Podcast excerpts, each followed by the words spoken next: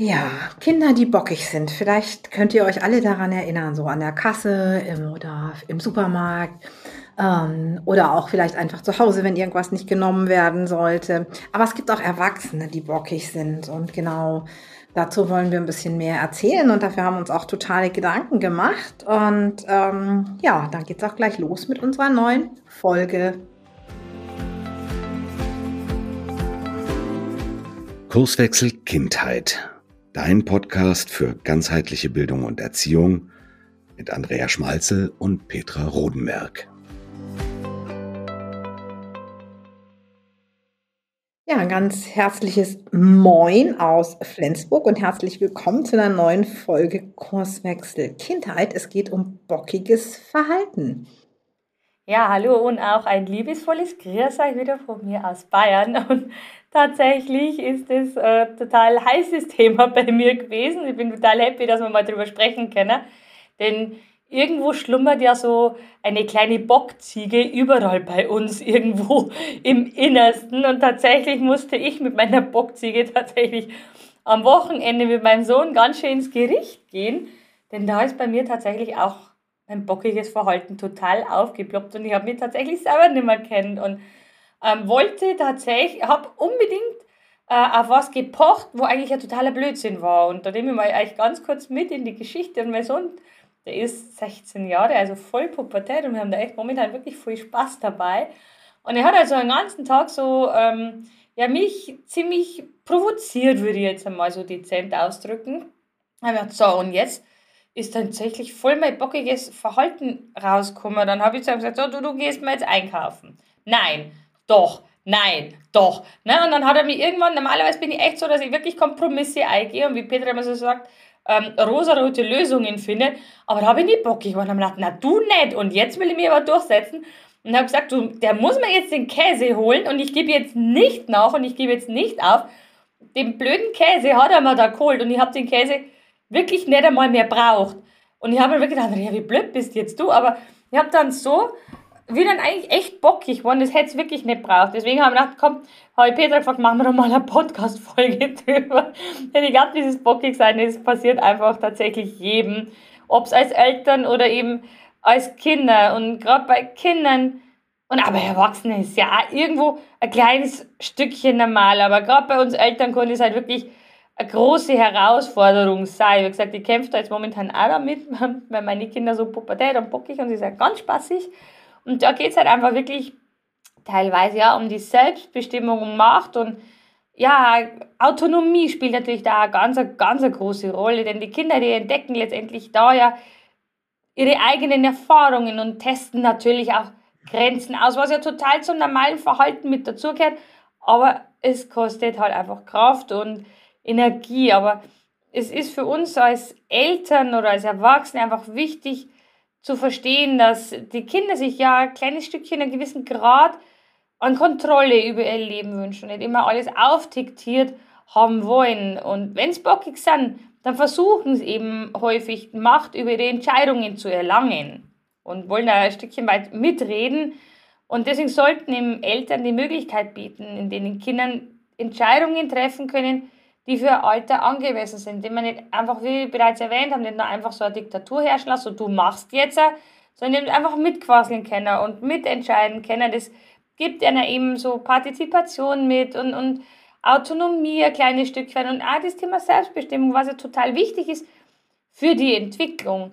Und ich habe jetzt ganz viel eben von mir selber erzählt, auch von Eltern-Kind-Beziehungen, Familie und so weiter, aber natürlich ist auch das Thema bockig sein in der Schule auch da und auch Eltern, Lehrer, die tappen mit Sicherheit ein die Falle. Und ich glaube, ich war utopisch zum Sagen, nein, ich war noch nie bockig. Guck mal da draußen, geh mal in dich rein und guck mal, wann warst denn du das letzte Mal so bockig? Ja, vielleicht bockig in Bezug auf deinen Ehemann, da ist man ja auch häufig vor man da diese Krallen aus und sagt, naja, ich bestehe jetzt drauf auf meine Meinung und Peter, wie siehst du das ganze Thema? Weil Peter lacht nämlich. ja, ich lache halt so. Aber Peter Lockig sein, das ist, glaube ich, auch so, so, so, ein kleines bisschen, aber zumindest in Bezug auf Erwachsene, schon auch so, so ein bisschen bayerischer Ausdruck, oder? Also, weiß ich nicht, bei Kindern schon.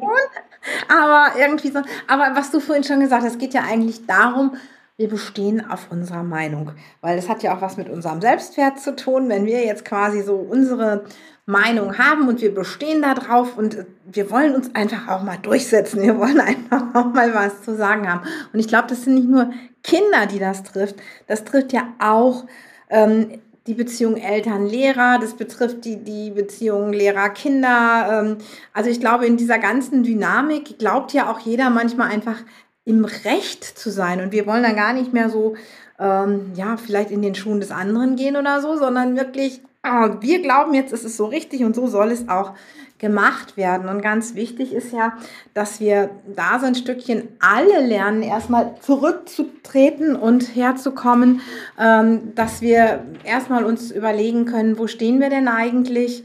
Und ähm, ist es jetzt wirklich wichtig? Macht es jetzt wirklich Sinn, dass wir uns durchsetzen, dass wie Andrea schon sagt, dass ein Käse gekauft wird, den hinterher keiner isst, nur damit er jetzt gekauft wird, verdammt nochmal.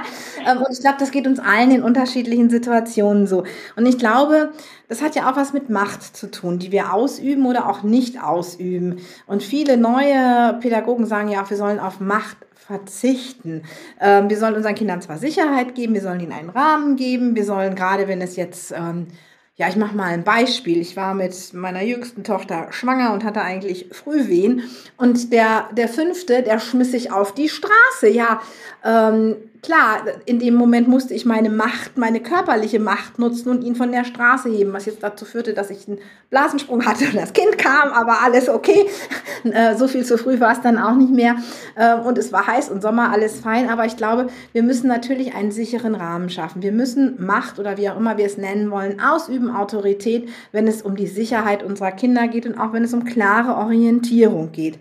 Ähm, aber ansonsten sollten wir eben sehr gut versuchen zu führen, egal ob in der Familie oder in der Klasse, indem wir eben einen tragfähigen Konsens schaffen, indem wir ein Miteinander, ein soziales Miteinander schaffen. Und ich glaube, es ist auch ganz wichtig, denn wenn Kinder lernen, da ist einer und ähm, wenn man sich durchsetzt, dann haut man eben drauf und ich bin dann der Verlierer, dann geben die das vielleicht auf einer anderen Stelle auch weiter. Das heißt also, je mehr Kinder lernen, dass Entscheidungen im Miteinander getroffen werden und dass die Balance zwischen der eigenen Autonomie und der Rücksicht auf die Bedürfnisse der anderen, denn darum geht es ja eigentlich. Ich habe meine Bedürfnisse und es, ist, es sind die Bedürfnisse der anderen und wir müssen da so ein Stückchen Balance finden. Und ich glaube, das ist ganz, ganz wichtig. Aber Andrea, wie können denn Kinder lernen, mit Macht umzugehen?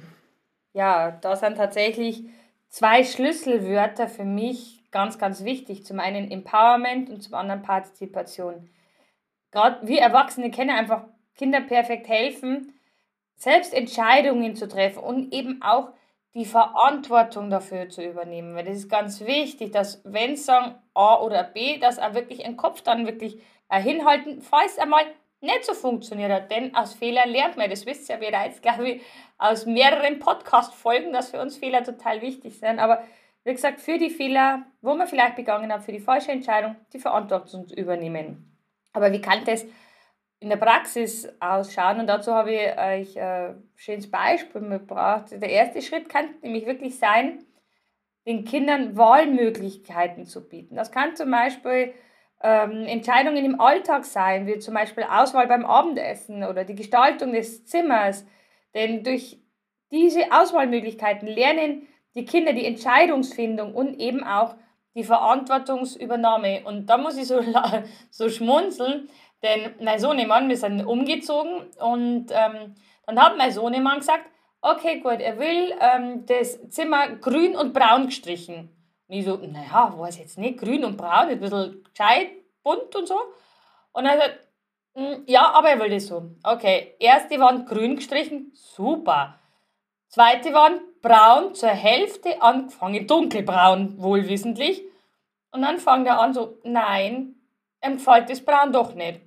Ja, die Entscheidung hat er getroffen. Die jetzt muss er halt die Verantwortung übernehmen, wenn die Entscheidung mal nicht so funktioniert hat. Und dann hat er tatsächlich, also ich habe ihm netterweise geholfen, weil ich bin ja eigentlich schon eine nette Mama. Und dann haben wir zusammen diese Wand viermal gestrichen, dass es wieder weiß geworden ist. Aber ja, er hat die Entscheidung getroffen. Er wird jetzt in Zukunft wahrscheinlich zehnmal drüber nachdenken, wenn er die Entscheidung trifft, will ich so oder so, weil er die Verantwortung dafür übernehmen muss, aber er hat halt mitquasseln dürfen. Da bin ich jetzt nicht hergekommen und gesagt, na, du streichst, wir streichen jetzt die ganze Welt weiß. Punkt um Ende Gelände. Aber das ist nicht so, denn das macht keinen Sinn, weil die Kinder lernen das nicht so. Und für ihr ganzes Leben ist es ganz, ganz hinderlich, wenn die das nie an die Hand kriegt haben, diese Thematik. Und das gibt eben auch den Kindern, wenn sie mitbestimmen dürfen, eben das Gefühl von Autonomie und Selbstvertrauen. Sie lernen eben die Meinung und ihre Entscheidungen wichtig sind. Es stärkt das Selbstwertgefühl und vor allem auch die Fähigkeit, äh, in der Welt um sie herum tatsächlich zu lernen. Das, glaube ich, ist ein ganz wichtiger Punkt. Aber auch, was nicht zu vergessen ist, ist die Kommunikation bei diesem ganzen Prozess. Die spielt natürlich auch eine ganz enorme Rolle, wenn es wirklich darum geht, ähm, seine Meinung kundzugeben, Verantwortung dafür zu übernehmen und eben nicht in diese Bockigkeitsspirale abzudriften, denn da ist Kommunikation ganz entscheidend und da können wir eben als Erwachsene auch einen großen Teil dazu beitragen. Zum Beispiel in Geduld haben und aktiv zuhören. Und tatsächlich habe ich früher immer gedacht, so aktiv zuhören, was ist denn das, ne? bevor ich nicht das Ganze gelernt habe. Und das ist so ein wichtiger Punkt, wirklich ein Game Changer, wo ganze Familien wirklich helfen kann, ähm, ja, dass das Ganze harmonischer abläuft und dass ich nicht eben bockig sein muss. Und das ist wirklich ein Tool, wo ich so schnell und so super genial erlernen kann, um eben Veränderungen herbeizurufen. Eine weitere Rolle spielt natürlich aber auch offene und ehrliche Gespräche, denn die fördern eben das Verständnis und helfen dabei, Missverständnisse und Konflikte optimal zu vermeiden. Und wir haben vorhin darüber gesprochen, um das, über das Thema Konflikte, Petra und ich. Und Konflikte sind einfach wirklich wunderbar, aber man muss tatsächlich die Potenziale wirklich erkennen, was ein Konflikt mit sich bringen kann. Und das spielt auch da eine ganz große Rolle, denn Konflikte entstehen ja aus dem Thema bockig sein. Ne? Also gerade in Bezug auch auf Macht und Erwachsene. Ne? Genau, aber ich meine, Macht ist ja sowieso auch so ein Thema. Man kann das ja nicht abstreiten. Im Prinzip haben wir Erwachsene ein Stückchen Macht über unsere Kinder. Es gibt Machtverhältnisse in Teams, in Büros. Wie geht man damit um? Und solange wir diese Macht einfach ähm, nutzen und nur qua Macht erziehen, ähm, wird das immer ganz schwierig. Aber wir müssen uns dieser Sache, Tatsache, glaube ich, auch erstmal so bewusst werden. Wir haben diese Macht und wie gehen wir damit um, beziehungsweise wie verzichten wir auf diese Macht, um unsere Kinder, wie Andrea schon gesagt hat, zur Partizipation und zur Teilnahme auch zu erziehen. Und ich glaube, dazu müssen uns einfach erstmal auch Machtverhältnisse bewusst sein. Also es ist so in der Familie, können wir zumindest eine Zeit lang. Irgendwann kommen die Kinder in ein Alter, da heißt es ja auch immer so schön der Spruch, wenn Erziehen nicht mehr geht, da werden unsere Machtverhältnisse auch nicht mehr nützen. Natürlich kann ich einen Vierjährigen unter den Arm nehmen, wenn es gefährlich wird. Den 16-Jährigen, da wird das, sieht die Welt einfach schon anders aus. Darum ist es auch so wichtig, dass wir lernen, unsere Macht abzugeben und unsere Macht zu teilen. Also tatsächlich gucken, wo habe ich Macht? Will ich, will ich das per Macht durchsetzen oder möchte ich das per, ja, einfach per Partizipation durchsetzen. Das ist, finde ich, ganz wichtig. Und dazu ist ein ganz, ganz wichtiger Punkt in meinen Augen Empathie. Zu versuchen, eben den anderen zu verstehen. Denn wie oft kommt bei uns an, auch wenn Kinder bockig sind, boah, der will jetzt meine Unterrichtsstunde sprengen oder ich brauche jetzt, der macht das jetzt, um mich zu ärgern. Na, Andrea, kennst du den Gedanken auch? Der macht das jetzt, um mich zu ja. ärgern. Und gerade mit Fleiß, ne? So und nochmal eins draufsetzen. Dann ja. kannst du durchdrehen, wenn das so ist. Ah. Genau, und das ist, glaube ich, gerade so dieser Punkt, ne? Dieses, äh, diese, ähm, dieses Gefühl, erstmal also wieder so ein Stückchen zurückzutreten und erstmal über, äh, überlegen nach dem Motto, will er mich jetzt wirklich ärgern oder auch mal zuhören, was will der denn eigentlich und in den Schuhen tatsächlich des anderen stecken, wo steht der? Und an der anderen Seite auch so ein Stückchen Selbstempathie, wenn wir vielleicht doch mal auf den Tisch gehauen haben und selber bockig geworden sind, weil wir sind alle nur Menschen und wir müssen da auch einfach so ein Stückchen liebevoll mit uns selber bleiben. Das heißt also, auch für uns ist eben Kommunikation und Empathie ein ganz wichtiger Punkt. Und ja, Vorbilder suchen vielleicht auch gar nicht schlecht, ne? Welche Erwachsenen schaffen das denn? Ich meine, Gandhi war ein sicherlich ein ein ganz fantastisches Vorbild zum Thema Machtverzicht. Ähm, Marshall Rosenberg aus der gewaltfreien Kommunikation. Aber wenn man mal von ihm liest, auch ihm sind mal, ist sicherlich mal die Hutschnur hochgegangen. Und ich glaube, das ist ganz wichtig. Wichtig ist aber auch, dass wir uns mit Macht auseinandersetzen, damit es nicht zu Machtmissbrauch kommt. Denn letztendlich kann ich natürlich alles äh, im Kindergarten oder auch in der, äh, in der Familie, gerade mit jüngeren Kindern, per Macht durchsetzen. Und das kann wirklich, wenn ich da meine Macht missbrauche, auch zu Schäden führen, zu psychischen als auch zu physischen. Ähm, wichtiger ist es eben, einfach Kindern einen positiven Ansatz zur Macht zu vermitteln und auch Kindern eben immer wieder das Gefühl mitnehmen, deine Meinung ist uns wichtig, deine Meinung wird gehört und wir suchen gemeinsam eine Lösung. Aber Andrea hat noch ein paar Tipps für euch, um aus bockigem Verhalten herauszukommen. Ja, genau, das habe ich tatsächlich. Und ich fand das jetzt so schön. Und du hast gesagt hast auch, den Marshall Rosenberg wird wahrscheinlich die, die, die Hutschen. ne, also das ist so, ja, wir sind ja alles bloß Menschen. Ne? Und ich glaube, da darf man sich, wie du schon gesagt hast, einfach selbst äh, nicht immer verurteilen für das. Ich denke mal, das ist irgendwo ein ganzes Stückchen nicht normal. Um Gottes Willen, niemals sollte das so sein. Aber es kann einfach mal passieren. Also, oder? Ist, ist, ist ja. dir das schon mal passiert, Petra? Ah, natürlich, also ähm, ehrlich gesagt, ähm, ich, naja, es passiert immer weniger und je, je älter ich werde, umso, ähm, umso ruhiger werde ich an vielen Stellen. Aber so als junge Mama, da wenn ich denke heute manchmal, hm, was da so alles abgegangen ist, ja, also, von dem her gesagt, lernt aus unserem Podcast, nehmt unsere Inspirationen wahr, dass das bei euch nicht so häufig passiert. Deswegen ganz wichtig, aber verurteilt euch echt nicht zu sehr dafür. Und deswegen haben wir auch so ein paar Tipps für euch vorbereitet zum Thema bockigen Verhalten. Zum einen ist natürlich das ganz wichtig, das Thema Selbstreflexion. Nimm der Zeit wirklich über dein eigenes Verhalten, wenn du merkst, es ist passiert, ähm, nachzudenken und ja, überlege mal, wieso es passiert, wieso bist du jetzt bockig worden, welches Bedürfnis ist bei dir tatsächlich nicht erfüllt worden. Und dann musst du einfach wirklich daraus lernen und erkennen einfach wirklich dann auch an, dass eben das Verhalten der Beziehung oft mehr schadet, als es nützt. Es, das erzeugt wahnsinnige Spannungen und kann die Beziehung einfach kaputt machen und auch den Kommunikationsfluss absolut blockieren. Deswegen ist es auch wichtig, guck immer nach deinen Gedanken und Gefühlen, damit du dir wirklich angemessen ausdrücken kannst. Und versuch wirklich klar und, und verständlich zu kommunizieren, was du denkst, was du fühlst, anstatt dich eben bockig zu verhalten. Und da haben wir auch wirklich in unserer Akademie wirklich die wunderbaren Methoden, eben diese Ich-Botschaften. Und das ist ein ganz großes und wichtiges Tool, um sowas vielleicht zu vermeiden. Und wenn du mit dem anderen da kommunizierst, höre wirklich da aktiv zu. Und versuch den anderen auch zu verstehen, was er sagen möchte und zeig Empathie für die Perspektive des anderen und entwickel Geduld. ne, also ist jetzt zwar nicht unbedingt mein allerbestes Steckenpferd, aber ich versuche das tatsächlich und ich arbeite an mir, gerade in schwierigen und stressigen Situationen. Bedenke einfach wirklich, dass Geduld dir helfen kann, bessere Lösungen zu finden als impulsives und bockiges Verhalten. Also bei meinem Sohn und bei mir hat es wirklich Außer mal kurzzeitige schlechte Stimmung hat es nichts gebracht. Doch, halt, stopp. Ich habe gerade der Petra erzählt. Danach ist aus dem bockigen Verhalten von mir wirklich ein wunderbares Gespräch entstanden. Mein Sohn hat mich im Anschluss dazu gefragt, Mama, was war denn jetzt gerade mit dir los?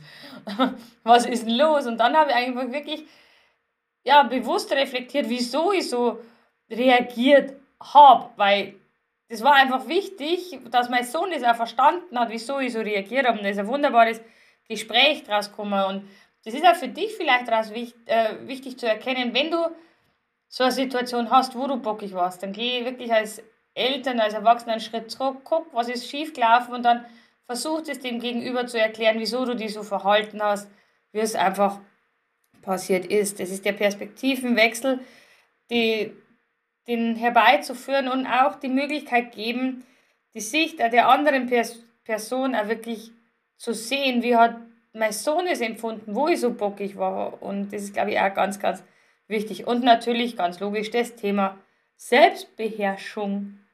Ne? Spielt natürlich da eine ganz eine große Rolle, wenn du merkst, oh, jetzt, jetzt flammt da was auf, jetzt ist es gerade nicht mehr gut, es ist gerade nicht mehr im grünen Bereich.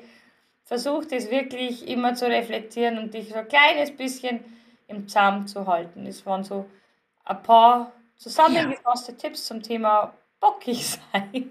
Ja, wir haben festgestellt, heute bockig sein hat was mit, mit Macht zu tun, mit Autonomie und auch mit der eigenen Selbstwahrnehmung und der Selbstbestimmung vor allen Dingen. Wir hoffen, die Folge hat dir gefallen und dass du ähm, da was mitnehmen kannst. Wir würden uns natürlich riesig freuen, wenn du uns hier ähm, einen Kommentar da lässt.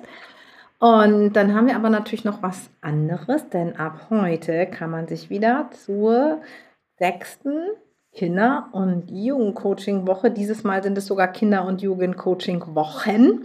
Anmelden. Der Anmeldelink, den findest du hier in den Show Notes auch. Und wir haben diesmal sieben coole Impulse, drei Workshops und noch eine ganze Menge Überraschungen. Und ähm, ja, also sei wieder dabei, wenn es heißt Kinder- und Jugendcoaching-Woche, diesmal zum sechsten Mal. Wir haben schon, ich glaube, in den letzten Jahren über 12.000 Teilnehmer gehabt. Und die waren alle sehr, sehr zufrieden. Wie jedes Jahr ist der, das Ganze kostenfrei. Und wir hoffen, dass du dabei bist und dir einfach noch viel, viel mehr Impulse von uns abholst und sagen, tschüss, bis zum nächsten Mal. Mach's gut, Servus, wir freuen uns auf dich.